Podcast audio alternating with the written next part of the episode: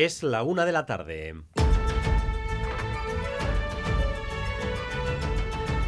Crónica de Euskadi con Dani Álvarez. A Rachaldeón, esta mañana se ha publicado el indicador de referencia internacional para saber el nivel de conocimiento del alumnado vasco en comparación con otros países desarrollados. Es el llamado informe PISA. Y lo primero que llama la atención es un retroceso generalizado en el nivel de prácticamente todos los países, un retroceso que se atribuye a los meses en los que la pandemia interrumpió los métodos de enseñanza tradicionales. Ese retroceso afecta también a Euskadi, aunque en matemáticas, que es la materia que se ha mirado esta vez con más atención, estamos por encima de las medias de España, Europa y la OCDE. Natalia Serrano. Euskadi, em, eh, Euskadi, empeora resultados en PISA, bajada generalizada en todos los países. El propio informe destaca y lo achaca a la pandemia. En matemáticas, Euskadi baja cerca de 17 puntos con respecto al informe anterior, aunque es una bajada significativamente menor que en el resto de países. Esto le permite situarse en matemáticas por encima de la media de la OCDE, Unión Europea y media española. Aún así, es la novena comunidad autónoma en competencia matemática. El consejero de Educación Bildarratz ha justificado la bajada por la pandemia, ha dicho, como el informe PISA, como en el resto de los países, ha dicho Bildarratz, es generalizada. En el resultado general de PISA 2022 se produce una bajada general en la puntuación de todos los países. Solo se producen dos excepciones, que son Japón y Corea. El resultado en Euskadi con 482 puntos, Euskadi está por encima de la media de los países de la OCDE, la Unión Europea y la media de España. En otros aspectos, en lectura, el resultado sitúa a Euskadi por debajo de la media europea y estatal. En ciencias se sitúa a la par. La Diputación de Vizcaya ultima el proyecto para regenerar toda el área de Urdaibai donde se ubicará el nuevo Guggenheim.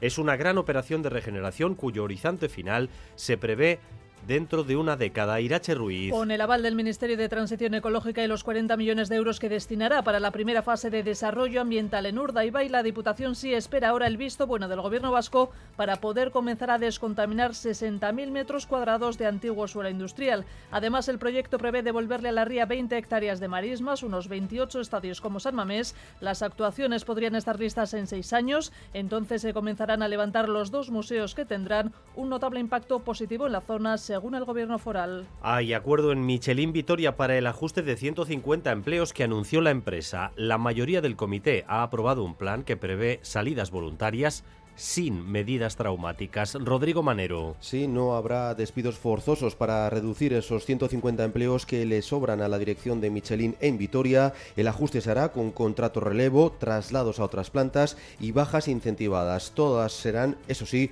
voluntarias. La mayoría del comité, liderada por comisiones obreras y UGT, ha respaldado ese plan que incluye reducir la producción más de un 10% y reorganizar casi todos los turnos el año que viene. Y atención al juego político en ayuntamientos y Hoy terminaba el plazo para presentar enmiendas a la totalidad a los presupuestos en Araba y Guipúzcoa. Y no hay enmiendas a la totalidad. Bueno, hay una, la de Vox, en Álava. Así que parece que puede haber espacio para los acuerdos.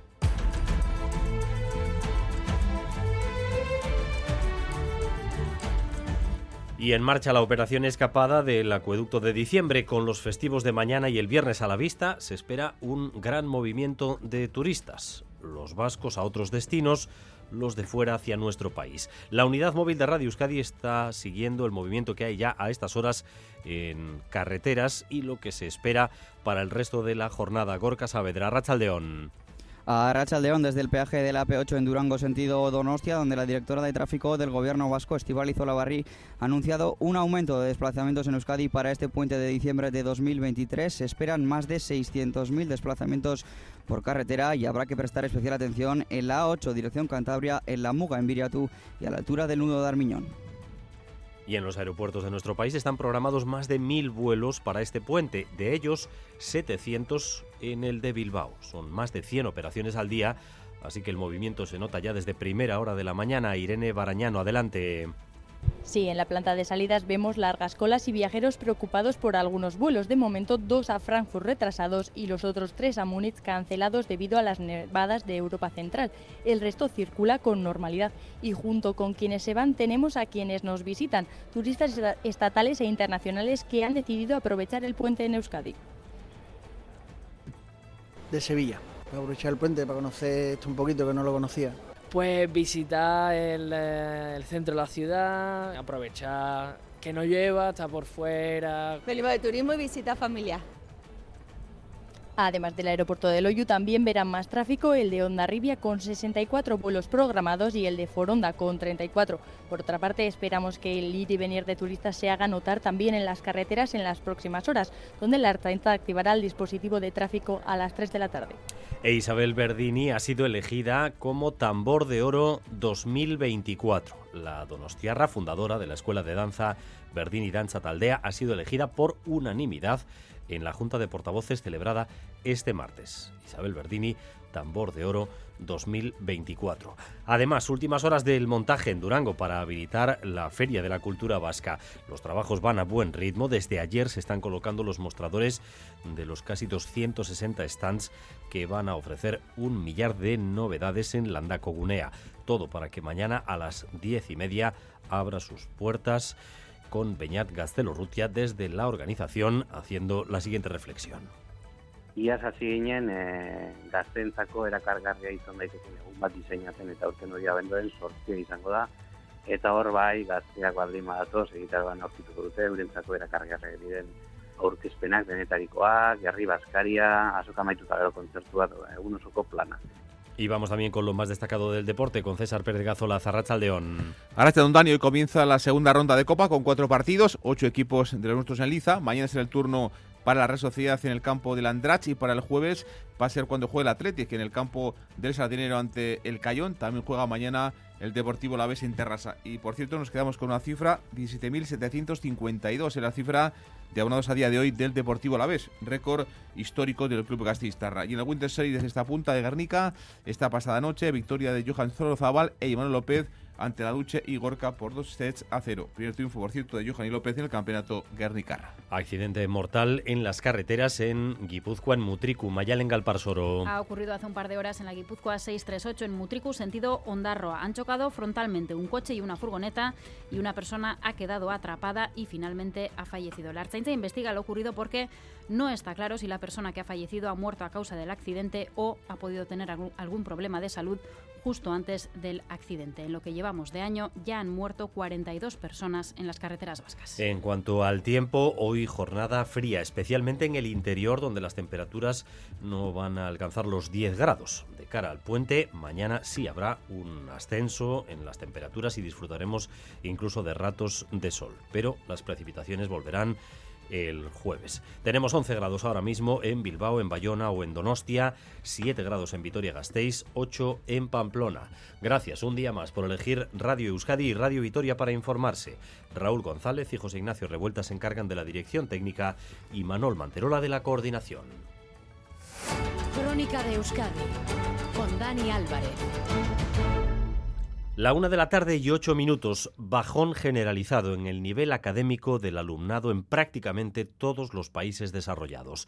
El informe PISA, el de referencia en el ámbito educativo, ha mirado este año con atención a las matemáticas y la curva no es buena. Pero en el caso de Euskadi estamos en la mitad superior. Resistimos mejor el bajón que también nos afecta. Natalia Serrano.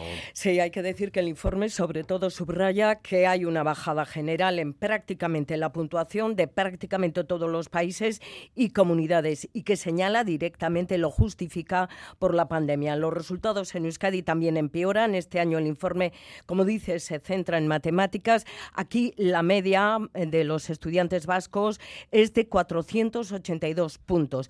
Eso nos sitúa en cualquier caso por encima de la media media de la OCDE, Unión Europea y Estado español. Se encuentra al mismo nivel, por ejemplo, de países como Países Bajos, Dinamarca, Reino Unido o, el siempre referencial Finlandia. Euskadi ha bajado, sí, 17 puntos con respecto a los resultados del informe anterior de 2018, pero el consejero de Educación, Joaquín Bildarratz, argumentaba que la bajada es generalizada y que además se baja menos que en otros países. Prácticamente todos los países han descendido en la competencia matemática en PISA 2022 y algunos lo han hecho de una forma muy significativa. Así se han producido bajadas de más de 20 puntos en Francia, Alemania, Finlandia, Países Bajos o Noruega menos bajada, por lo tanto, en Euskadi. Con respecto a otras comunidades, se sitúa en matemáticas en mitad para arriba de la tabla, es decir, 10 comunidades quedan por debajo, 8 por delante, como Navarra, Cantabria o Castilla-León. El informe de este 2022 se centra, como decíamos, en matemáticas, pero también se refiere eh, a los resultados en ciencias y comprensión lectora. Euskadi baja, en línea con la corriente que arrastra también a España o a la Unión Europea y al resto de países examinados. Natalia. Sí, en lectura precisamente se ha dado el descenso más importante en el conjunto de los países. Euskadi está en lectura casi casi a la par de la media de España. Tenemos 466 puntos. Hay nueve comunidades por encima de la vasca. Euskadi está en la parte de abajo de la tabla, por lo tanto, en cualquier caso, en comprensión lectora, la bajada en los países de la OCDE Unión Europea, España es acusada. Ejemplo, Finlandia ha llegado a bajar 30 puntos. Bildarrache decía que la situación vasca se equipara a Europa. Según PISA, no se producen diferencias estadísticamente significativas con respecto a los datos de la Unión Europea y España. Sí se producen diferencias con relación a la OCDE. Y si se produce bajada. Último apartado, ciencia. También se desciende en general. Euskadi registra bajada con 480 puntos. Se sitúa en torno a la media de la OCDE. Unión Europea y España en la tabla por comunidades está de la mitad para abajo y además es una de esas comunidades autónomas que más retrocede en ciencias en los últimos diez años.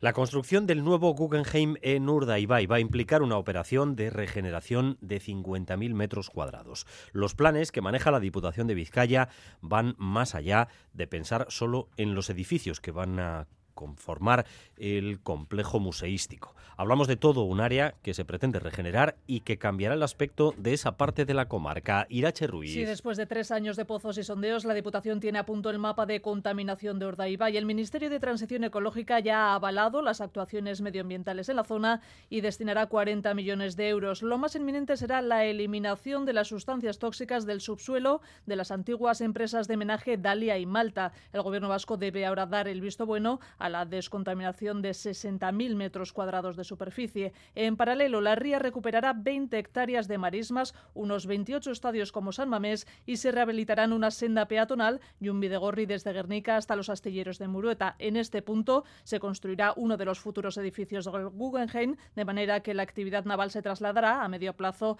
al astillero de Erandio. Esta primera fase de recuperación medioambiental podría estar finalizada en seis años. Entonces comenzarían a levantarse los dos museos. Fuentes de la Diputación adelantan que la institución aportará otros 40 millones de euros para el proyecto cultural. Garantizan que los edificios serán sostenibles y que se integrarán en el entorno. Nada tendrán que ver, nos advierten, con la imagen que tenemos del Guggenheim de Bilbao. Y hablando de obras, hoy se ha dado el primer paso de cara a la nueva sede que Euskal Irrati Televista va a abrir en Vitoria-Gasteiz. Las nuevas instalaciones estarán situadas en la Plaza del Renacimiento, junto al Iradier Arena, y doblará la superficie eh, con la que EITB cuenta actualmente en la capital alavesa. Esta mañana se ha firmado el protocolo de intenciones entre el Ayuntamiento y EITB que facilitará el arranque de este proyecto. La inversión total es de 2.700.000 euros y se espera poder inaugurar la nueva sede en dos años. La alcaldesa de Vitoria, Maider Echevarría, ha comparecido junto al director general de EITB, Andoni Aldecoa. La firma de este protocolo es muy importante porque es que va mucho más allá de la apertura de unas oficinas. Este acuerdo va a permitir ampliar y modernizar las instalaciones de ITV y reactivar la Plaza del Renacimiento y su entorno, así como potenciar la producción audiovisual. La propuesta que hace ITV a la ciudad de Vitoria tiene una doble dimensión. Por una parte, actualizar sus equipamientos y poner las capacidades de ITV de cara a las nuevas necesidades, pero por otra parte es una apuesta de ITV por Vitoria y el territorio de Álava. La una de la tarde y 14 minutos. Hay acuerdo en Michelin Vitoria para el ajuste de 150 empleos que anunció la empresa. La mayoría del comité ha aprobado hoy un plan que prevé salidas voluntarias sin medidas traumáticas. Rodrigo Manero. Sí, Comisiones Obreras, UGT y CESIF, que tienen la mayoría en el comité, han respaldado el plan que incluye tres vías para hacer ese ajuste. Contrato relevo, adelantando la edad de aplicación, traslados a otras plantas del grupo y bajas incentivadas a 33 días por año con un máximo de 75.000 euros. Los trabajadores podrán acogerse de manera voluntaria hasta el 15 de enero y la empresa se compromete a no aplicar despidos forzosos. Ello a pesar de que la producción en Michelin Vitoria se va a reducir el año que viene más de un 10%. Así lo ha explicado a Radio Euskadi el presidente del comité, Alberto Martín que no afectan de manera traumática a la plantilla en el sentido de que no va a sobrar nadie por estas causas productivas, aunque trabajemos menos, pero que sigamos trabajando todos. No han firmado el acuerdo ELA, LAB, SK ni CGT. El diputado general, que se mostró muy preocupado por estos problemas en Michelin Vitoria, dice que es una buena noticia. Ramiro González. Puede permitir abrir una vía de entendimiento que creo que en estos momentos es muy, muy importante para garantizar el futuro de la planta e incluso para poder hablar en algún momento de recuperar los planes de inversión. El objetivo ahora es pues que Michelin vaya retomando la normalidad en la planta alavesa. Ayer conocimos los datos del desempleo. Estamos con el paro bajo mínimos y con la afiliación a la seguridad social en máximos en Euskadi. Lo cierto es que si bien el crecimiento se ha ido enfriando en los últimos meses, una visual de la economía a vista de pájaro nos muestra uno de los panoramas más estables en mucho tiempo. Los precios bajan, los carburantes están en los precios más bajos en seis meses y la bolsa está claramente en números verdes. Rodrigo. Empezando por esto último, el IBEX ha superado hoy la barrera de los 10.200 puntos, un nivel que no alcanzaba desde antes de la pandemia en 2018. La bolsa lleva varios meses ya de ascenso imparable y en lo que va de año ha subido un 24%. Eso denota confianza de los inversores a pesar de todos los problemas y hay varios factores que lo explican. Uno, la inflación, que aunque sigue alta, cada vez está más controlada. Dos, la energía, con gas y petróleo comedidos y los combustibles, como dices, cada vez más baratos. Y tres, los datos de empleo, que sigue muy fuerte. En el caso de Euskadi, estamos en un 7% de paro, cerca del pleno empleo técnico, así lo ha destacado en Radio Euskadi el economista Guillermo Dorronsoro. La foto de ahora es que estamos creciendo despacito. Ese crecimiento lento de la economía está siendo suficiente como para generar empleo. Es una buena noticia y todavía sería mejor noticia cuando lleguemos a los datos de pleno empleo. La clave ahora es dar calidad a todo ese empleo que se está generando donde encontramos panoramas con, sombras en la economía, pues en algunos aspectos de la industria, mencionábamos antes el caso de Michelin, y en el que va camino de convertirse en el gran problema estructural de hoy en día, el de la vivienda. Rodrigo. El último dato del INE dice que el precio de la vivienda sigue subiendo a pesar de que el Euribor está en máximos y eso debería frenar el precio de las casas. En lo que va de año, la vivienda se ha encarecido en Euskadi un 5,4%, casi un 8% en el caso de la nueva. En el conjunto del Estado todavía es más, la vivienda nueva sube un 11%, que es su mayor aumento desde 2007, antes de que estallara la burbuja inmobiliaria. Y el otro factor de preocupación es el estancamiento de algunos sectores de la industria que pueden traer ajustes laborales. Le llaman aterrizaje suave. Todo eso dibuja un escenario pues relativamente tranquilo, pero no exento de riesgos. O sea, hay sectores en los cuales los pedidos no están llegando y eso está generando despidos no favorecen de momento los datos de Alemania o Francia, los grandes motores de la economía europea y que siguen renqueando. En lo político se abre el juego a nivel municipal y foral en nuestro país. Existía bastante expectación por saber qué eh, ocurriría en las juntas generales donde el pacto PNV-PSE es insuficiente. Y lo cierto es que tenemos una puerta abierta a los acuerdos porque nadie presenta enmienda a la totalidad. Eh, vamos eh, territorio por territorio, empezando en Araba porque, eh, salvo Vox, todos tienden la mano, pero las mayores probabilidades ahora mismo apuntan hacia el Carrequín. Miquel Saez. Sí, tras el reciente acuerdo en torno al impuesto sobre las grandes fortunas, la opción del Carrequín Araba es a día de hoy la más factible para el acuerdo, tal y como reconoce el propio diputado general Ramiro González. Creo que hay espacio para avanzar en el diálogo y creo que hay espacio para llegar a un acuerdo si se mantiene la buena voluntad por parte de las dos partes. Un acuerdo que, según el portavoz de la coalición morada, David Rodríguez, debe sustensarse sobre los tres grandes ejes de las enmiendas que han presentado que era el tema del transporte público, la rebaja al 50% de Indesa y de lo que son las trabajadoras de residencias privadas, ahí serían compromisos, acuerdos políticos para que se avance. Y esa sería una condición, pero muy exigente. La portavoz de EH Bildu, Eva López de Arroyave, por su parte, ha explicado que han rehusado presentar una enmienda a la totalidad por responsabilidad política porque entendemos que las elecciones del verano dejaron un mapa muy claro en el territorio y esa responsabilidad política nos lleva a no enmendar el presupuesto y sí a dar una oportunidad a este Gobierno foral a seguir negociando. Y el PP finalmente ha presentado enmiendas con un montante de 50 millones de euros a unos presupuestos sin ambición, decía su portavoz Iñaki Oyarzábal. Por eso, desde el Partido Popular, hemos presentado hoy 150 enmiendas por valor de 50 millones de euros el próximo 15 de diciembre, el Pleno de las Juntas Generales rechazará la única enmienda a la totalidad presentada al proyecto presupuestario, la que ha presentado Vox. Eso en Álava. En Guipúzcoa no hay enmienda a la totalidad por parte de ningún grupo. Vamos a escuchar qué planteamiento están haciendo los partidos de la oposición. a Negoñi. Así es, el punto de partida para un posible acuerdo parece bueno, pero aún no hay nada cerrado. Miren Echeveste, el Carrequín Podemos y Miquel Lezama, Partido Popular. No hemos registrado enmienda a la totalidad y es que ante la disposición de ambas partes entiendo que es necesario explorar todas las opciones posibles. Nosotros no hemos presentado, no hemos presentado enmienda a la totalidad.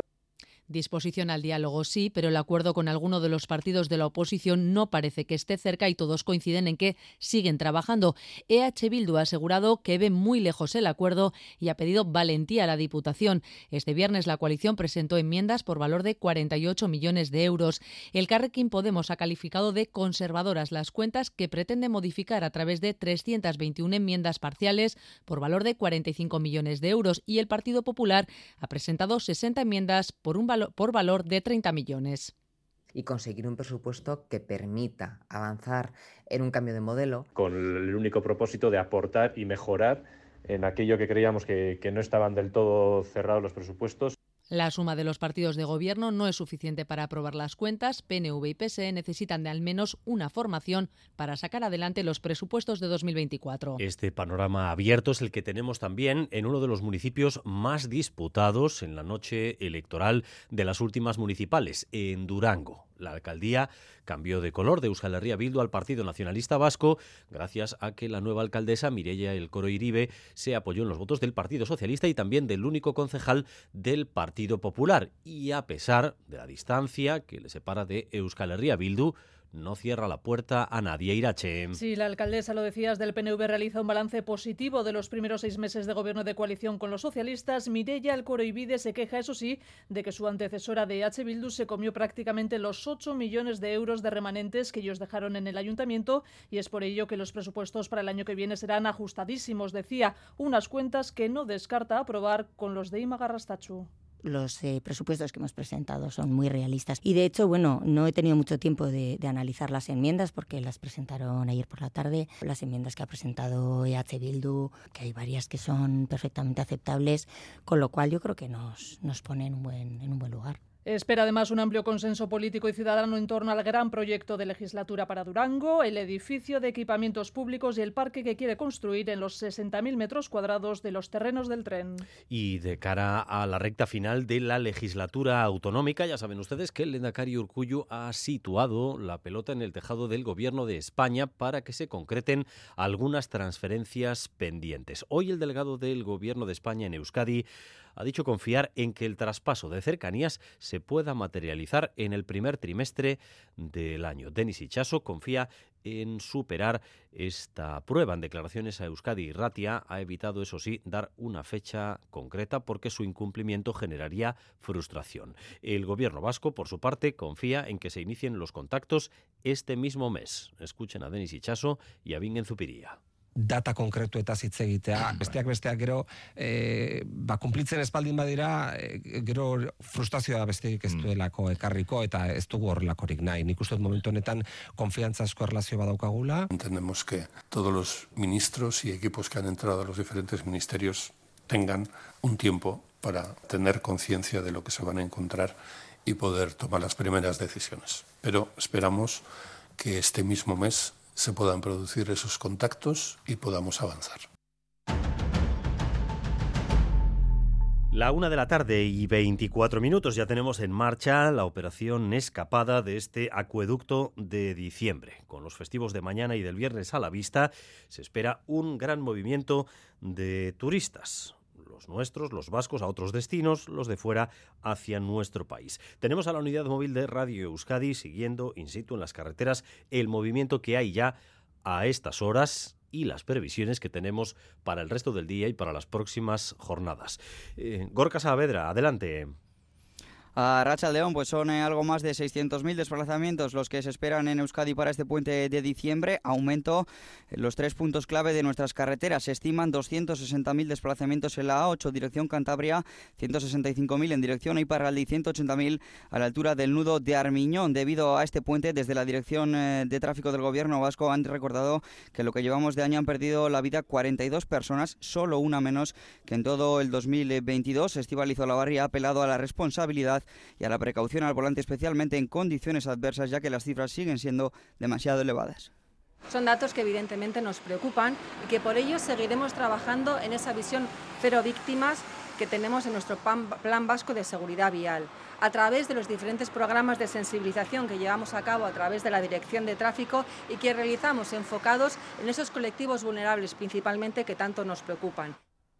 Destacar que para esta operación salida se reforzará el personal de atención al eh, número 011, abierto las 24 horas, y también al personal de Ersancha en nuestras carreteras. Bueno, pues eso es lo que tenemos ahora mismo en las carreteras y lo que se espera eh, para los próximos días. También ha comenzado la operación salida en los aeropuertos de nuestro país, con casi mil vuelos programados. El aeropuerto de Bilbao va a acoger entre hoy y el domingo eh, alrededor de 700. Ahí en el aeropuerto está nuestra compañera Irene Barañano. Irene, ¿qué se espera hoy ahí en Loyu? Sí, hoy martes, víspera del puente, este aeropuerto tiene programados un total de 111 vuelos y la media diaria será de 115, un punto más que el año pasado. En Loyu, en la planta de salidas, vemos muchas maletas y largas colas, muchas de ellas para reclamaciones sobre los dos vuelos retrasados con destino Frankfurt y los tres cancelados a Múnich por las nevadas en el centro de Europa. Escuchamos a los viajeros. No, estamos bien en horario normal, estamos esperando bien y vamos hacia Venezuela. Nos vamos a Antalya, a Turquía. Hemos tenido problemas con el avión porque teníamos que hacer una escala en Múnich. Un viaje que tenían que haber sido nueve horas, va a pasar a ser 13-14. A la República Dominicana, pero es por trabajo. A Ibiza. Vamos a Medellín, familia grande, somos 15, 15 que vamos a conocer allí los haitites. Vamos a Múnich, ya, bueno, a Colonia destino final, pero nos han cancelado el vuelo a, a Múnich. De hecho que están los números de Lufthansa colapsados y no sabemos absolutamente nada. A Valencia. Y mientras unos se van, otros aprovechan para conocer Euskadi o para regresar a casa. De Sevilla, para aprovechar el puente, para conocer esto un poquito que no lo conocía. Pues visitar el, eh, el centro de la ciudad, aprovechar que no lleva, está por fuera. Felipe de turismo y visita familiar. Además de Loyu, el resto de aeropuertos vascos también registrarán más vuelos de lo habitual, 64 el de Ondarribia y 34 el de Foronda.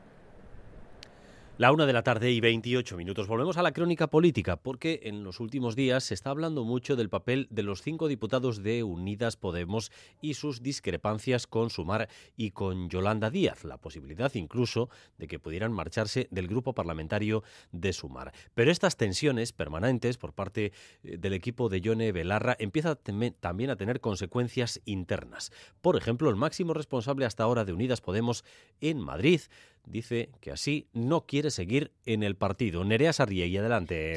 Sí, una pieza más que se cobran las diferencias entre Podemos y Sumar. El coordinador de los morados en Madrid, Jesús Santos, abandona todos sus cargos en Podemos con una carta en la que comunica tener enormes diferencias con el núcleo del partido. Dice que su camino y el de la dirección de Ione Belarra son diametralmente opuestos. La razón de su salida, explica, es el choque total e incomprensible entre Podemos y Sumar. El suyo en Alcorcón fue el único acto de campaña de Podemos en las municipales en el que participó Yolanda Díaz. Santos denuncia que las prácticas del núcleo duro de la dirección han llevado al derrumbe electoral autonómico y municipal, todo con unas elecciones en Euskadi Galicia a la vuelta de la esquina y sin que esté claro cómo se presentará Podemos. Hoy el partido dice esto. Javier Sánchez Serna, diputado.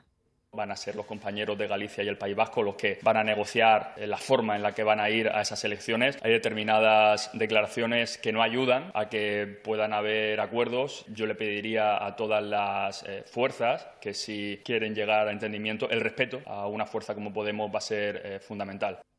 Se refería Sánchez Serna a las palabras de Ernest Urtasun en las que decía que ahora no toca hablar de cuotas. Ya lo han oído, hasta dentro de Podemos, personas de su estructura, de la máxima confianza de la dirección, dicen basta ante la estrategia de tensión permanente en la relación con Sumar y con Yolanda Díaz. Crónica de Euskadi con Dani Álvarez.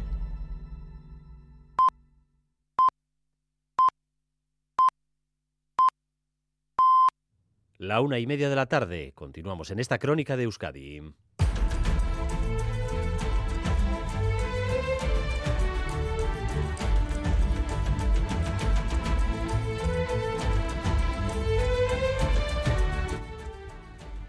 Aprovechamos para actualizar la previsión del tiempo de cara a las próximas horas. Euskalmeta, Rachaldeón. Caixo a Rachaldeón en la vertiente cantábrica y sobre todo en el litoral. Todavía se pueden escapar algunos chubascos aislados, pero en general seguiremos con tiempo seco, sobre todo en la mitad sur, donde a pesar de las nubes medias y altas, el ambiente será bastante claro. El ambiente, sin embargo, se mantendrá frío con unas máximas que se quedarán por debajo de los 10 grados en muchas localidades del interior y se quedarán entre los 10 y los 12 grados eh, en el norte. Y mañana miércoles eh, la jornada será bastante soleada, pero destacable será el frío de primeras horas eh, con algunas heladas en Álava y Navarra y también se pueden formar bancos de niebla en los valles del interior que podrían persistir hasta el mediodía, especialmente en Álava. En el resto, en cambio, se impondrán los claros, sobre todo durante las horas centrales y tras un amanecer frío las máximas subirán un par de grados más que hoy. Y un apunte de las carreteras porque el Departamento de Seguridad les recomienda precaución en la A8 sentido Cantabria. Hay una furgoneta averiada ocupando un carril en las curvas, a la altura de las curvas de eh, Zorroza. Hablamos de la zona de Baracaldo, A8 sentido Cantabria. Precaución por una furgoneta averiada que ocupa un carril en las curvas de Zorroza. Y buscamos ya los principales titulares de la información deportiva eh, que les vamos a ampliar como cada jornada a partir de las 2 y cuarto en Quirol al día. César Pérez de Gazola, Zarrachaldeón. Don Dani. Hoy comienza la segunda ronda de Copa con cuatro encuentros, ocho equipos entre los nuestros en Liza, entre miércoles y jueves. Mañana será el turno para la Red Sociedad en el campo del Andrach y para el Deportivo La Vez en Terrassa. El Athletic no compite hasta el jueves. Los rojiblancos se van a medir al Club Deportivo Cayón en Santander en el Estadio del Sardinero. Acaba de ofrecer rueda de prensa Imanol Enzubieta, el técnico de la Real. Para él, para el de Orio, lo acaba de decir, es tan importante la cita de mañana de Copa como el encuentro de Champions ante el Inter de Milán del próximo día 12 en el Giuseppe Meazza que mañana eh, nosotros eh, afrontemos el partido, eso no significa que vayamos a jugar, pero que lo afrontemos de la misma manera que lo que vamos a afrontar, tanto el de Villarreal como, el de, como el del Inter, que todavía queda mucho, pero que muchos están pensando en ese partido, no nosotros, ¿eh? no yo ni los jugadores, pero mucha gente está pensando solo en el partido del Inter. Y creo que el de mañana es más importante que el del Inter no estará Barrenechea con un esguince gordo, según eh, ha declarado hoy Imanol, un esguince importante que puede que le aparte al Donostiarra de lo que queda de 2023. Tampoco estará Momocho con una sobrecarga, es duda el francés para el partido ante el Villarreal del fin de semana. Y el Deportivo La es una cifra, 17.752, es el número de abonados a día de hoy del Alavés, récord histórico del club Gastistarra, un 36% menores de 25 años y un 20% son mujeres. Roberto Polanco es el director de marketing del Deportivo Alavés. 17.752 abonados lo que nos van a procurar es que el ambiente de Mendizorroza siempre va a ser estupendo. Nuestro objetivo final en todo esto es que Mendizorroza esté lleno, todos los partidos se quedan de aquí a final de temporada. Abonados es el, máximo eh, de abonados que hemos tenido en la historia del Deportivo Alavés. Evidentemente sabemos que hay... Eh, como siempre hemos comentado, abonados particulares de empresas y otros compromisos del club, pero la cifra con la que nos quedamos es crecer en todos los ámbitos. Y yo creo que lo más importante es que reflejamos que en esos 17.752 caben muchos, estamos creciendo en todas las líneas. En el público menor de 25 años tenemos ya un 36% del, de los asistentes tiene menos de 25 años, el público femenino llegamos ya al 20%. Pelota en el Winter Series de esta punta, esta pasada noche, victoria de Johan Sorozábal e Imanol López ante la Duche y Gorka por dos sets a cero, por dos Yocos a cero. Primer triunfo, por cierto, de Johanny López en este campeonato, el campeonato Guernicarra. El veterano zaguero de Zubaya, Melo López, hace esta reflexión sobre el partido. Mi misión más importante hoy era recuperar un poco mi tono de juego y también un poco pues eh, sumar en esa sinergia que hago con, con, mi pareja, porque al final del día pues esto no deja de ser un matrimonio en la cancha para este torneo y, y la parte más importante era que, tanto yo como Johan empecemos a hacer un poquito pues lo que sabemos hacer, porque para que eso pase hay que currar y ya estuvimos el lunes trabajando un poquito aquí, entrenando y bueno, se ve que hoy por lo menos hemos hecho algo mejor las cosas en la cancha. Balomano, en Vidasoa hoy es noticia la renovación del portero polaco Jakub Skrejniak hasta el año 2025. Estoy muy feliz que he firmado un nuevo contrato para 2025. Era muy, muy fácil decisión. Queremos ganar los partidos que vienen, acabar la primera vuelta con 27 puntos, es nuestro objetivo. Pero sobre todo a jugar bien y luchar en cada partido. Y en baloncesto, mañana juega Basconia partido de la Liga en Vitoria ante el Fenerbahce, ante el equipo turco. Hoy se ha confirmado que no estará Matt Costello de baja por el siguiente tobillo que se producía el norteamericano este pasado fin de semana en el campo de Badalona.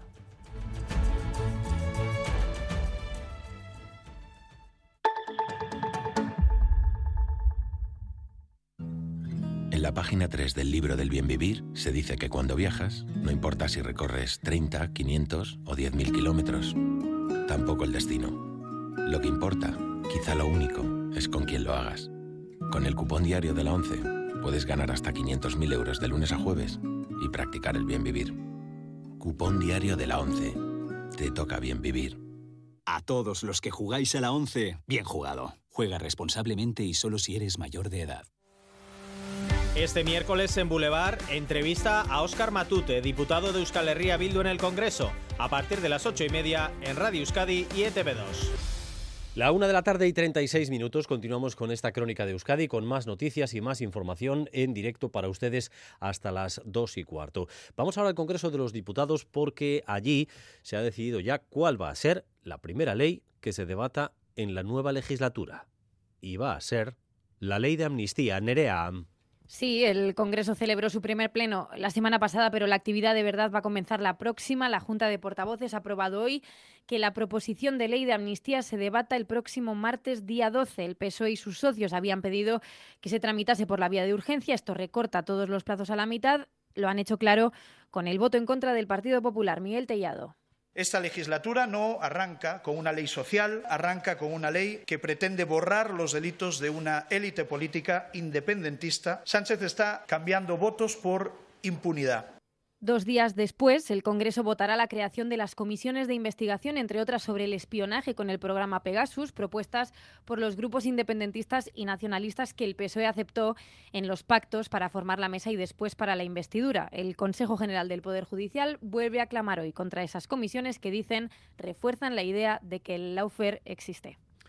Hace tan solo unas horas la isla japonesa de Okinawa ha acogido una ceremonia de recuerdo a los más de 240.000 fallecidos en ambos bandos durante la Segunda Guerra Mundial. Y entre ellos hay una veintena de jóvenes de origen vasco-estadounidense que murieron en el Pacífico, seis de ellos en la propia isla.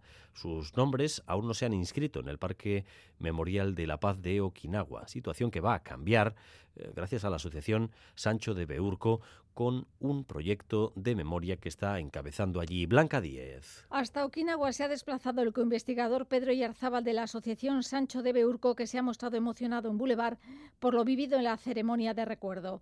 Ha podido hablar con los familiares de los jóvenes de ascendencia vasca que murieron en esa isla luchando con las Fuerzas Armadas estadounidenses. En su proyecto Fighting Basques investiga la participación de vascos en la Segunda Guerra Mundial ha sido extremadamente emotivo y hablando con las familias de estos veteranos, estos cinco o seis jóvenes vascoamericanos que, que, que fallecieron eh, en Okinawa. Un pequeño homenaje por primera vez a estos jóvenes por ser uh -huh. de origen vasco. Ahora, entre sus proyectos está conseguir inscribir los nombres de esos seis jóvenes que murieron en Okinawa. Pedro Yarzábal. Estamos en el proceso de la inscripción formal aunque sea provisionalmente hasta que reciban unos documentos oficiales que estamos tramitando con el gobierno de Estados Unidos para que físicamente sus nombres sean inscritos en lo que es el memorial, en el propio monumento.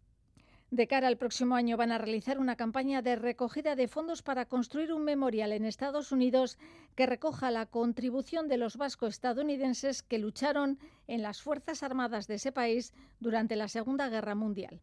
Y en las últimas horas se está registrando un gran movimiento en redes sociales y en Internet con el tráiler del lanzamiento de una nueva entrega de la saga de videojuegos Grand Theft Auto. El GTA repite la fórmula que lo convierte en uno de los productos globales más vendidos del planeta. Acción y violencia en un escenario hiperrealista donde el jugador interactúa con total libertad. La principal novedad en esta ocasión es que por primera vez el jugador podrá controlar a un personaje femenino. Iñaki Larrañaga. En solo 12 horas, 60 millones de personas han visto el tráiler. Son cifras espectaculares. Han pasado 10 años desde la anterior entrega y la expectación era enorme. O sea, esta chavala debe ser la protagonista o son dos. Es una pareja. ¡Ah, es una pareja! Es una pareja, pero ¡Oh, es una pareja son dos atracadores! ¡Oh, dos atracadores GTA 6! ¡Qué guapo! Primera vez una mujer a los mandos y una trama que sitúa al jugador en una Miami rebautizada como Vice City. Cientos de youtubers como Ibai se han volcado. No me lo puedo creer que esto sea real, gente. No me lo puedo creer que estemos viendo esto. Madre de Dios, cómo se ve. Pudiendo jugar a este juego, ¿por qué vas a querer la vida real? Carreras de coches, pandillas violentas, libertad total en un escenario hiperrealista, un juego por el que suspiran millones de jugadores, sí, pero sobre todo una máquina de hacer dinero para PlayStation y Xbox. Su lanzamiento en 2025. Who's back? The only way we're gonna get through this is by sticking together, being a team. El GTA Grand Theft Auto, ese videojuego al que ustedes no les gusta que jueguen sus hijos. La Ertzaintza ha detenido a un hombre en Donostia acusado de agredir sexualmente a dos mujeres. Según informa el Departamento de Seguridad, los hechos han sucedido esta madrugada en un hotel de la ciudad. El hombre de 34 años habría agredido a dos mujeres y la Ertzaintza lo ha detenido esta mañana. La investigación sigue abierta. El detenido será puesto en breve a disposición judicial. Una y 41 minutos de la tarde. Vamos ahora a retomar esa noticia que les avanzábamos en portada. El nuevo tambor de oro, el tambor de oro 2024, que ya tiene destinataria. Laida Basurto. Isabel Verdini Tambor de Oro 2024. Isabel es fundadora y coreógrafa de Verdini Danza Taldea, una escuela de danza que trabaja con personas con diversidad funcional. La compañía surgió por una promesa que Isabel hizo a su hermana cuando nació su sobrina con síndrome de Down. La Junta de Portavoces del Ayuntamiento de Donostiarra ha acordado por unanimidad conceder el galardón a Isabel Verdini por su labor en favor de la inclusión, la formación y la danza. En Goy, alcalde. Por toda su trayectoria profesional ligada a la danza, su actividad formativa, pero también su lucha por la inclusión. Y creo que además hay que destacar que nos proyecta como ciudad precisamente como una ciudad inclusiva. Isabel Verdini recibirá el tambor de oro el próximo 20 de enero en un acto solemne en el Ayuntamiento de Donostiarra.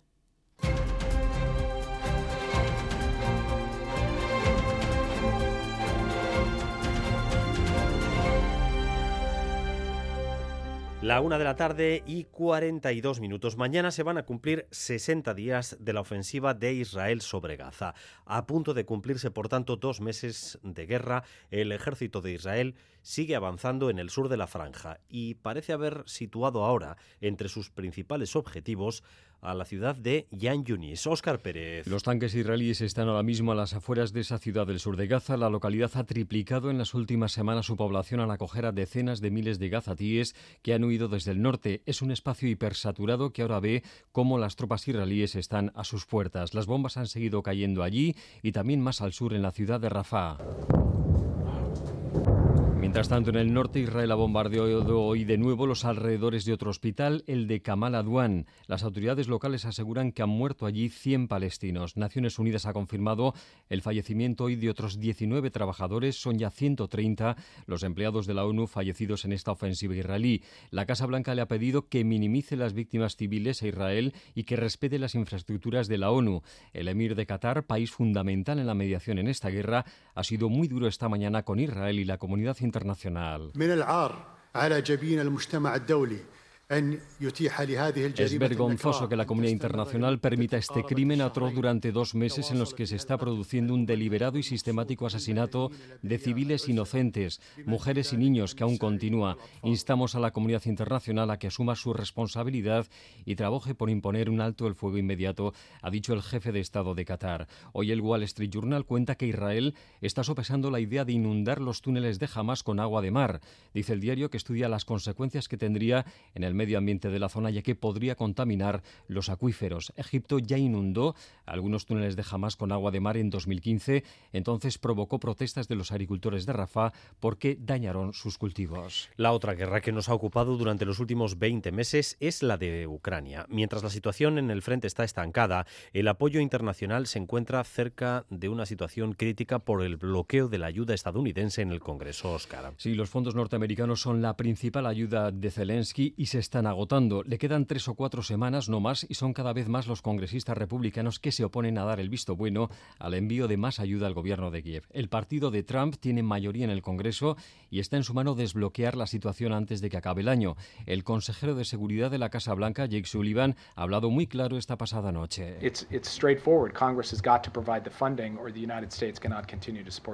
Es así de claro, el Congreso da los fondos o es imposible que Estados Unidos siga apoyando a Ucrania. Hasta el momento, Washington ha mandado a Kiev 111.000 millones de dólares para hacer frente a la invasión rusa y se acaban con el año. Hay otros 61.000 que depende de lo que haga el partido de Donald Trump en los próximos días. Y eso cuando el otro apoyo importante que recibe Zelensky, el de la Unión Europea, también pasa por serias dificultades. En este caso, es el húngaro Víctor Orbán el principal obstáculo. Bruselas, Amaya, Portugal, Arrachaldeón. A Racha León, sí, el plan de macrofinanciación para Ucrania para los próximos cuatro años pende de un hilo que Orbán parece dispuesto a cortar. Ayer mismo envió una carta al presidente del Consejo, Charles Michel, pidiéndole que desista de incluir en la agenda de la cumbre de la semana que viene dos temas vitales para Ucrania, la apertura de las negociaciones para su adhesión a la Unión Europea y el plan presupuestario con los 50.000 millones de euros que se plantean para Kiev. La Comisión no quiere dar pistas de si tiene un plan B si Orbán veta la financiación a Ucrania. Ariana Podesta, portavoz. Pero lo más probable es que ese plan B consista en que la financiación acabe siendo bilateral, es decir, no entre Bruselas y Kiev, sino entre el resto de Estados miembros y Kiev uno a uno. Hay otro problema, además, de dónde sacar esos 50.000 millones de euros, porque la Comisión quiere ampliar el presupuesto, pero muchos Estados miembros no dan para más y quieren reasignar partidas. Y entre ellos Alemania, que se ha visto obligada a suspender el límite de endeudamiento para hacer frente a la enésima crisis económica, una decisión casi contra natura para Berlín. Allí en Bruselas, Amaya se está negociando además el nuevo pacto sobre migración y asilo de los 27 y dicen que ese acuerdo puede alcanzarse en los próximos días.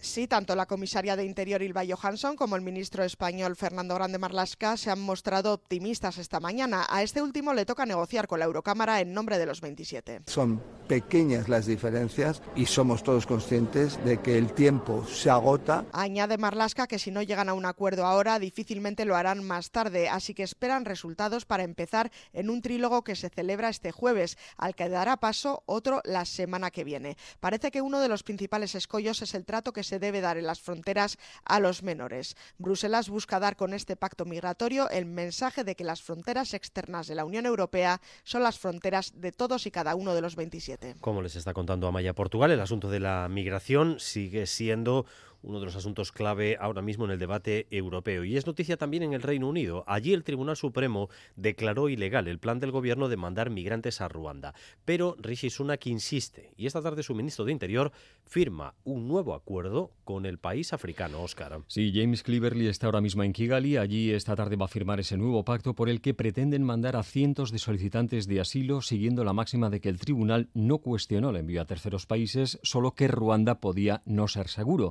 Y lo que va a firmar esta tarde el ministro es un acuerdo que trata de garantizar un trato adecuado a los migrantes que manden allí. Ayer en el Parlamento británico, Cleverly anunció nuevas normas que van a complicar aún más la entrada al Reino Unido a través de un visado de trabajo o de medidas de reunificación familiar. Pararemos la migración que socava los salarios de los trabajadores británicos, aseguraba el ministro, que anunciaba medidas también como la subida del salario mínimo obligatorio a pagar a los migrantes en un 50% con el fin de hacer más difícil su contratación.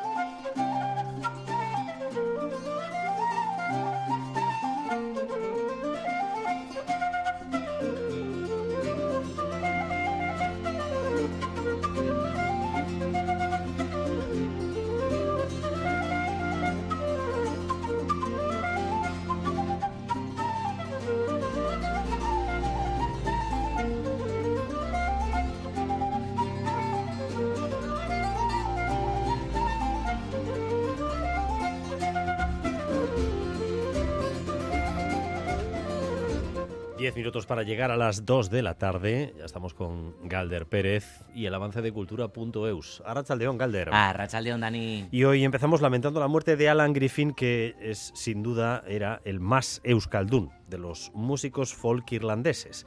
La noticia de su muerte la ha dado su amigo y compañero de fatigas musicales, Joshan Goicochea. Pues sí, efectivamente. Bueno, Alan Griffin, con la excusa de un doctorado en literatura, aterrizaba en Donostia en el 84 y enseguida conectó con la escena folk euskaldún. Por ejemplo, participó en la colección de discos Folk Lores Horta de Amaya Subiría y Chomin Artola en el 91 y 92, tocando la chirula y el chilibito. En el 94 puso en marcha el grupo Alboca, junto con el citado José Goicochea, Chomin Artola y José Martín Zarco. Y después, en 2006, puso en marcha otro proyecto, Anchiña. También ha colaborado con multitud de músicos, entre otros como Benito Lerchundi, Juan Mari Beltrán, Gorka Kenner o Xavi San Sebastián. Alan Griffin también tuvo un largo recorrido en la investigación. Por ejemplo, creaba junto a Luthier J.A.M. Oses una alboca en re y en 2016 publicaba el libro Halfway to Hell, Albocaracó o Geita Mairu Doñu. Esta es una de las piezas que compuso e interpretó junto a Alboca en 2004 para el disco Lau Anaiak Ekia Isea. Recuerdo para Alan Griffin.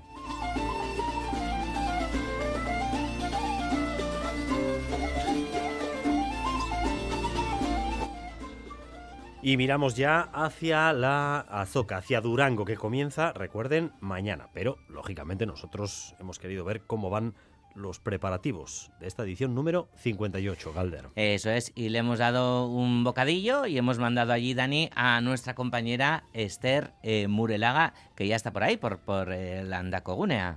Esther, Eguardión. Hola, Eguardión, a todos. Hola, Dani. Hola, Galder. Pues sí, podemos decir que la maquinaria ya está en marcha aquí en el Andaco. Los 257 expositores están preparados y muchos de las editoriales, discográficas y otros medios pues ya están aprovisionándolos. Tenemos que recordar que aquí se mostrarán 689 libros, de ellos 179 discos o productos musicales, 44 revistas y otros 40 pues producciones variadas. Tenemos que decir que a estas horas podemos ver cajas, plásticos, herramientas de montaje y demás maquinaria para que mañana todo esté listo aquí en Landaco, aunque tenemos que decir que todavía hay algunos que no han llegado. Imaginamos que la tarde será frenética para ellos. También hemos querido hablar con una de las editoriales que está haciendo aquí su montaje, su stand y hemos, estamos aquí con eh, María Macías, que es de la editorial Consoni, conocida editorial que proviene del mundo del arte, traduce del euskera a otras lenguas obras importantes feministas, fue, premio eh, Gure Artea 2022 y para esta soca preparan además una mesa redonda de esas que hay que apuntar en rojo con Katisha Aguirre, Arcaiz Cano, eh, y Doya Zabaleta. Este año además han publicado su primer libro en euskara, Sirriborroak eta Gero. Caixo María, Arrachaldeón. Arrachaldeón, ¿qué, ¿qué tal? ¿Qué tal va el montaje? Pues bien, estamos terminando ahora mismo, acabando de colocar la decoración del stand y tenemos ya casi todo listo y con muchas ganas de mm. empezar. ¿Cuántos libros habéis llevado Durango? Pues alrededor de 900. Y aún nos quedan dos cajas por llegar, pero sí, son 900 ejemplares, eh, que son unos 20 títulos más o menos. Bueno, 20 títulos, no son pocos, María. Oye, ¿cómo hacerse ver en Durango? Porque claro, sois una editorial también, ¿no? Característica desde el arte, desde el feminismo, lo decía Esther, y decías tú misma ahora, María, también que, habéis acabado la decoración y demás. ¿Cómo, hacerse ver en, en Durango, Casoca, con tantos stands, que sois casi 300 los stands que estáis? Eh, pues muy buena pregunta. Eh, pues con la decoración, por supuesto, que ayuda y que nosotras este año además tenemos un cartel en el que anunciamos la presentación que haremos el viernes día 8 en el Museo de Historia, em, que es la presentación del libro Sirriborroa Quetaguero, como decía Esther. Y luego eh, lo que también nos ayuda mucho son las cubiertas de todos nuestros libros que están trabajados por artistas. Nosotros venimos del mundo del arte y creemos que bueno que nos, nos, nos gusta eh, que, que den, acompañen al texto eh, añadiendo una capa de contenido y que sean muy vistosas, que llamen mucho la atención. Y creemos que eso lo estamos consiguiendo, porque la gente se para precisamente por, por, la, porque les llama la atención. María, esa colocación de los libros es importante a la hora de vender. ¿Se venden más los libros que se ponen aquí en primera fila o cuáles son los más vendidos? Eh, sí, sí que tiene, eh, tiene que ver. Eh, lo hemos comprobado a veces cambiando así estratégicamente y ponerlo cerca siempre, a, tenerlos a mano, a la gente le gusta. Entonces, los libros, nosotras solemos colocar las novedades lo más centradas y cerca de la persona que los pueda coger y los pueda em, tocar y eso suelen venderse muy bien. Y luego, pues también, si tienes alguno que está eh, de frente, levantado, también ayuda. Y nosotras, además, nos gusta mucho comentar, nos encantan las ferias, precisamente porque nos dan la oportunidad de hablar con la gente, eh, escuchar el feedback y que nos escuchen. Eh, decía Esther que, eh, claro, también tenéis organizadas actividades para darle eh, movimiento a ese stand, porque, porque la vida en, en, Durango, en la Soca, no se reduce solo a comprar y vender. Eso es, sí, sí. Este año además estamos especialmente ilusionadas, es el cuarto año que venimos, pero es la primera vez que vamos a, presentar un libro en euskera y lo haremos el viernes, día 8 a las 12 y media, con una sesión de Bermú eh, y luego una presentación, una mesa redonda en la que estarán Katisha Aguirre Arcaich Cano y estará moderada por María Moore, que es la, una de mis socias, la, directora editorial de, la, de Consonni. Qué bien, y lo contaremos aquí, doce y media, el informativo es a las dos, así que nos da tiempo a todo. Dani, yo tengo una curiosidad, María, antes de, antes de despediros. Claro, eh, se convive en, Durango, en la Soca, se convive con otros stands, con otras editoriales y demás. Eh, ¿Habéis mirado lo primero así como al lado de quien me toca? Porque es como tu, vecindario, ¿no? Tu comunidad de vecinas para la próxima semana, que, además es larga, claro. Sí, sí, sí, y estamos encantadas. Este año volvemos a coincidir. Eh, con, bueno, estamos en, el mismo, en, la, en la misma calle en la que está Elcar, está Erain, tenemos al lado el Gallo de Oro, que ya hemos estado el año pasado también, y luego sí que alguien a nuestro lado que todavía no ha llegado, que también tenemos muchas ganas, porque la verdad es que compartes mucho tiempo y ayuda mucho el poder tener momentos de distensión y, hablar con tus, con tus vecinas, claro. Bueno, pues que vaya bien, María, es que ricasco. Es que ricasco, soy. Agur, Esther.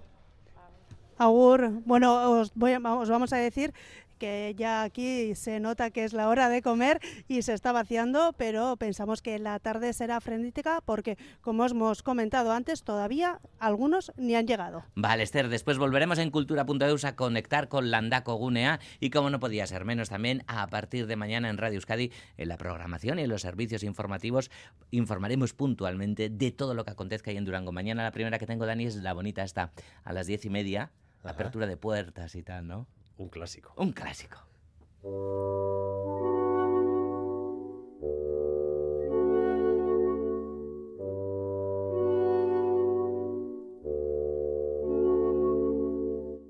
Y mañana, también en Durango, Escualdunac, la Asociación de Escultores de Euskal Herria, pone en marcha Basarte, que es la primera feria de escultura vasca. Sí, esta feria comienza, pues precisamente como lo decíamos, el mismo día que Durango Coazoca y es en parte también es un complemento de la misma porque suple el vacío que había en la Soca en el ámbito de las artes plásticas. Basarte prolongará más allá de la Soca hasta el día 30 este espacio Gandarias de Durango en la calle Arcocha. Euskal Dunac, la Asociación de Escultores de Euskal Herria, nacía hace un año. Vamos a escuchar a su presidente, Guillermo Olmo.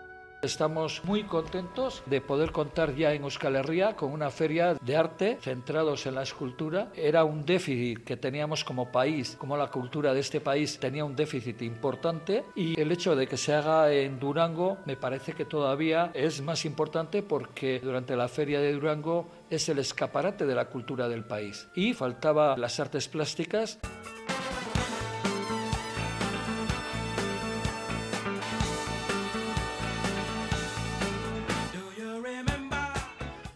Hablamos de cine también, eh, ya que tienes que ir a Durango hoy en casita, que además hace frío, peliculón en la noche de... Ah, vale. La cima con Javier Rey y Patricia López Arnaiz. ¡Anda! Ah, vale, vale, vale. Ah, pues Ascensión a la Napurna. Tú eres más de Café Bar Napurna, ya sé que no eres Mendizale, pero es un peliculón. Y vamos a contar dónde está Daniel Day-Lewis, ¿eh? que ya sabes que lleva seis años retirado.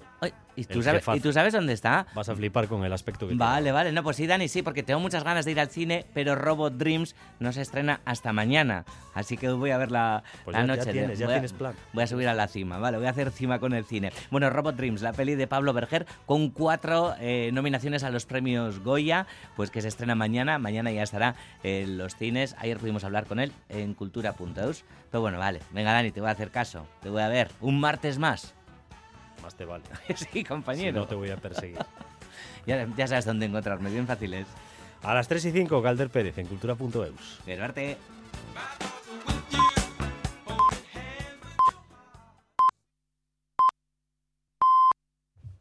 Son las 2 de la tarde.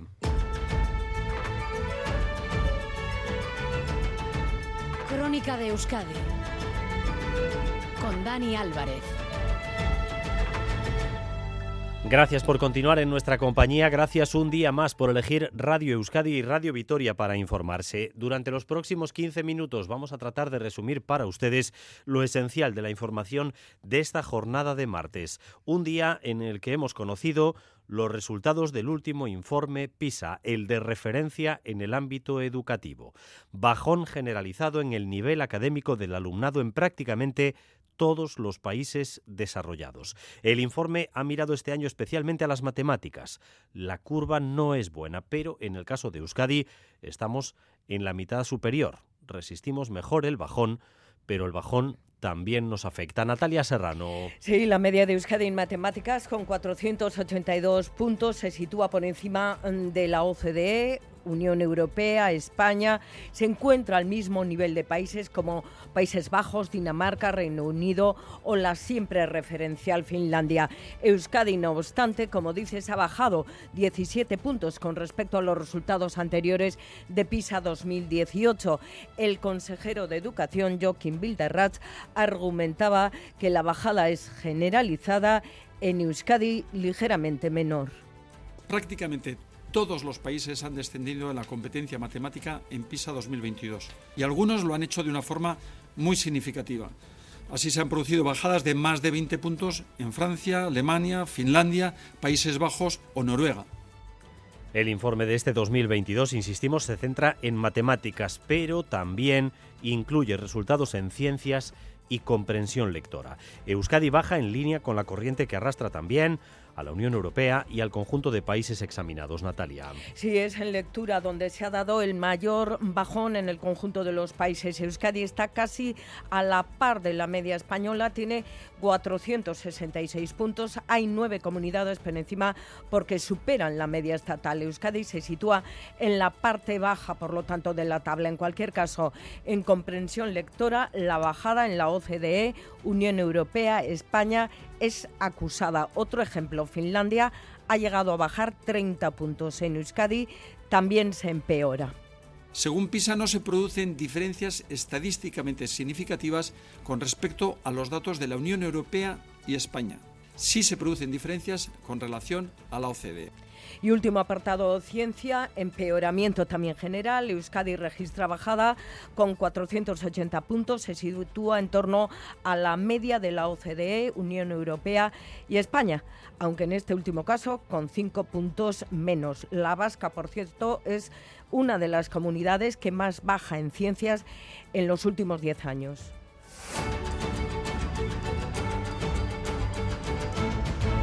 De la tarde y tres minutos. La construcción del nuevo Guggenheim en Urdaibai va a implicar una operación de regeneración de 50.000 metros cuadrados. Los planes que maneja la Diputación de Vizcaya van más allá de pensar solo en los edificios que compondrán el edificio, el complejo museístico. Hablamos eh, de todo un área que se pretende regenerar y que va a cambiar el aspecto de esa parte de la comarca de Urdaibai. Irache Ruiz. Sí, la Diputación Vizcaína espera poder comenzar en breve la primera fase del proyecto de Urdaibai, ese desarrollo medioambiental de la zona que avala y subvencionará el Ministerio de Transición Ecológica con 40 millones de euros.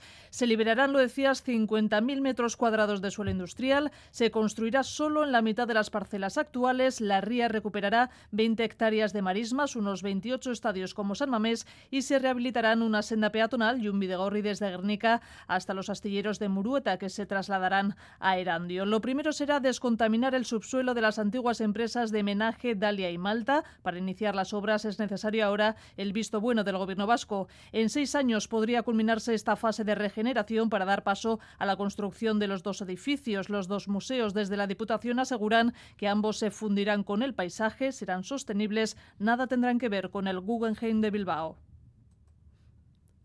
Dos de la tarde y cuatro minutos. Continuamos con el recorrido por la información de esta jornada de martes. Un día que nos deja también acuerdo en Michelin Vitoria para el ajuste de 150 empleos que anunció la multinacional. La mayoría del comité ha aprobado un plan que prevé salidas voluntarias sin medidas traumáticas. Rodrigo Manero. Sí, Comisiones Obreras, UGT y CESIF, que tienen la mayoría en Michelin Vitoria, han respaldado el plan que incluye tres vías para hacer ese ajuste. Contrato relevo, adelantando su edad de, aplicación, traslados a otras plantas del grupo y bajas incentivadas a 33 días por año. Los trabajadores podrán acogerse de manera voluntaria hasta el 15 de enero y la empresa se compromete a no aplicar despidos forzosos, a pesar de que la producción se reducirá el año que viene más de un 10%. Alberto Martín, presidente del comité que no afectan de manera traumática a la plantilla en el sentido de que no va a sobrar nadie por estas causas productivas, aunque trabajemos menos, pero que sigamos trabajando todos. No han firmado el acuerdo el ALAB, ESK ni CGT. El diputado general de Álava, que se mostró muy preocupado por estos problemas en Michelin, dice que es una buena noticia.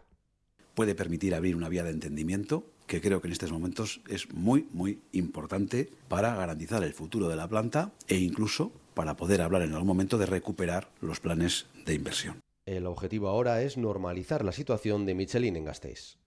Y el Ayuntamiento de Donostiarra ha dado a conocer quién recibirá el tambor de oro el próximo 20 de enero. Será Isabel Verdini y Laida Basurto.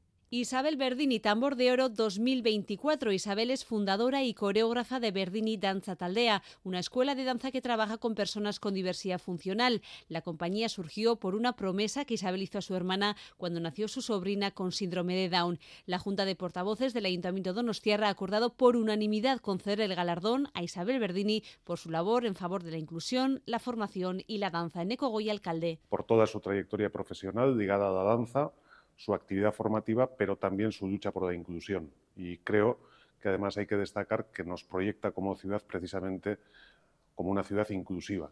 Isabel Verdini recibirá el tambor de oro el próximo 20 de enero en un acto solemne en el Ayuntamiento de Donostiarra. Y en Bilbao ya hay fecha, parece que esta vez sí, para la entrada en vigor de la nueva OTA. Es noticia de este mismo mediodía, Irache. Sí, tuvo que aplazarse por problemas informáticos que ya se habrían resuelto. El ayuntamiento informa de que pasado el puente, el lunes que viene entrará en vigor la nueva OTA y el nuevo modelo que recordemos traerá el pago por estacionamiento también a mediodía, es decir, de 9 de la mañana a 8 de la tarde entre semana hasta las 2 el fin de semana. Esto ocurrirá en el área central con pago intensivo. Habrá una segunda zona residencial donde las condiciones para aparcar no serán tan severas. Tengan en cuenta también también que deberán actualizar la aplicación móvil para poder pagar sin pasar por el parquímetro y que las multas no las dejarán en el parabrisas, las recibiremos directamente en casa. Se abre el juego político a nivel municipal y foral en nuestro país. Existía bastante expectación por saber qué ocurriría en las juntas generales donde el pacto PNV-PSE es insuficiente.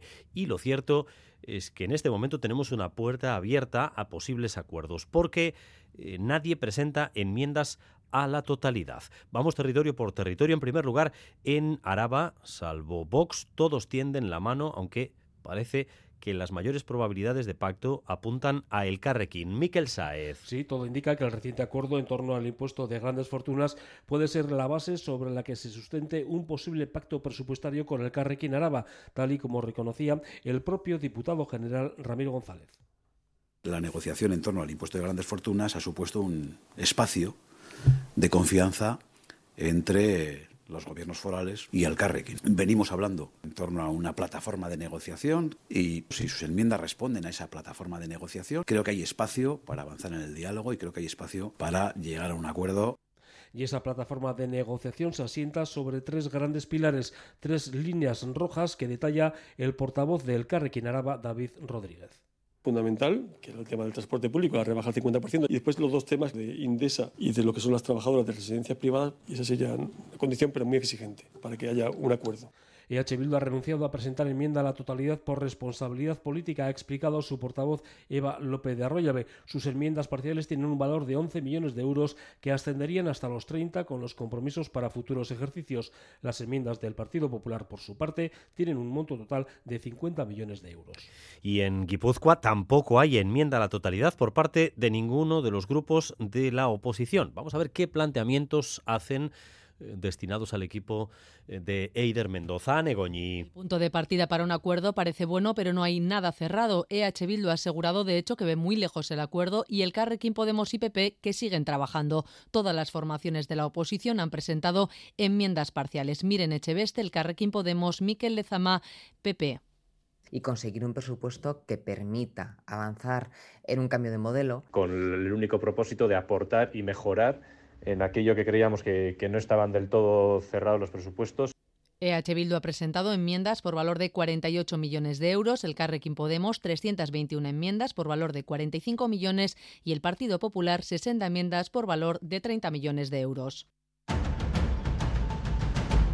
Las 2 de la tarde y 10 minutos miramos a la situación en las carreteras. Hablábamos hace un ratito de problemas en la zona de las curvas de Zorroza, sentido Cantabria, eh, debido a un camión que se encontraba averiado ocupando un carril. Ha sido retirado ya ese vehículo, pero en esa zona el tráfico lento, las retenciones todavía continúan a 8 curvas de Zorroza en sentido hacia Cantabria. Vamos a fijarnos precisamente en el tráfico de cara a este acueducto que se está iniciando hoy mismo con los festivos de mañana y del viernes a la vista. Se espera un movimiento gigantesco eh, de turistas y de vehículos. La unidad móvil de Radio Euskadi está, siguiendo el movimiento que hay ya a estas horas en las carreteras y los planes que tiene la Dirección de Tráfico eh, de cara a las próximas jornadas. Gorka Saavedra, Rachaldeón. A Rachaldeón, algo más de 600.000 desplazamientos son los que se esperan en Euskadi para este puente de diciembre.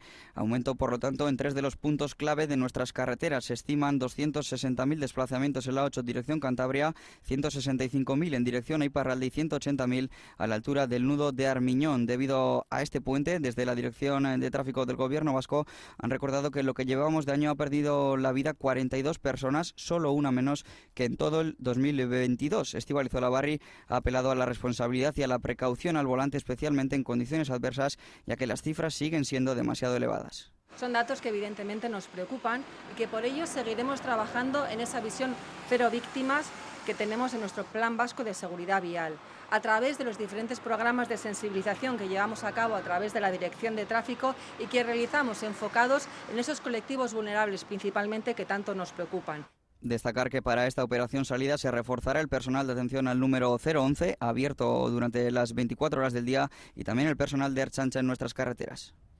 Recuerden que precisamente el último accidente mortal en nuestras carreteras se ha producido hoy mismo en la Guipúzcoa 638 en Mundriku en sentido hacia Ondarro. Han chocado frontalmente un coche y una furgoneta y una persona ha quedado atrapada y finalmente ha fallecido, aunque la Archancha está investigando lo sucedido porque no está claro si la persona que ha fallecido lo ha hecho a causa del accidente o ha podido tener algún problema de salud justo antes eh, de la colisión. En todo caso, un fallecido en las carreteras hoy en Mutricu, sentido Ondarroa, en la Guipúzcoa 638.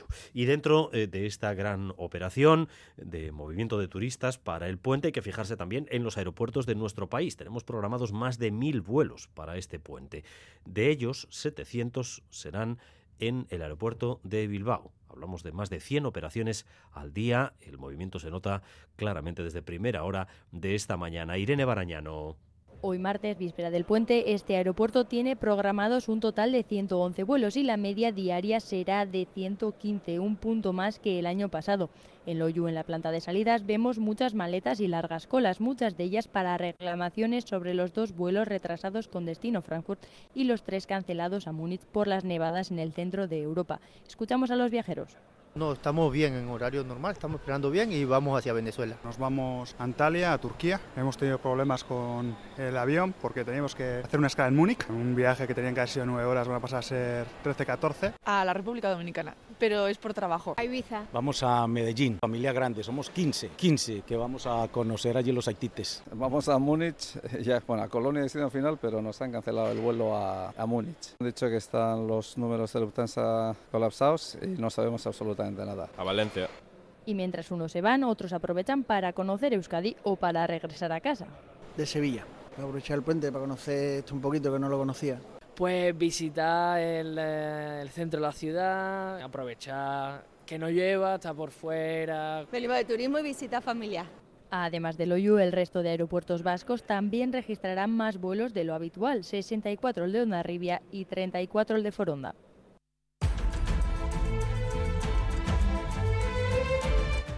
Recta final de edición con la previsión del tiempo para las próximas horas. Euskalmeta, Rachaldeón. Caixo a Rachaldeón en la vertiente cantábrica y sobre todo en el litoral. Todavía se pueden escapar algunos chubascos aislados, pero en general seguiremos con tiempo seco, sobre todo en la mitad sur, donde a pesar de las nubes medias y altas, el ambiente será bastante claro. El ambiente, sin embargo, se mantendrá frío con unas máximas que se quedarán por debajo de los 10 grados en muchas localidades del interior y se quedarán entre los 10 y los 12 grados eh, en el norte. Y mañana miércoles eh, la jornada será bastante soleada, pero destacable será el frío de primeras horas eh, con algunas heladas en Álava y Navarra y también se pueden formar bancos de niebla en los valles del interior que podrían persistir hasta el mediodía, especialmente en Álava. En el resto, en cambio, se impondrán los claros, sobre todo durante las horas centrales y tras un amanecer frío las máximas subirán un par de grados más que hoy. Hasta aquí esta crónica de Euskadi, hora y cuarto de información en directo para ustedes. Información que ya saben que regresa cada hora en punto, en esta misma sintonía, y a partir de las 7 en Gambara con Miriam Duque. Gracias por su atención y si ustedes lo desean, nos reencontramos esta noche en ETV2 en la noche de Raúl González y José Ignacio Revuelta en la dirección técnica y Manuel Manterola en la coordinación. Zaindu eskerrik asko. Crónica de Euskadi con Dani Álvarez.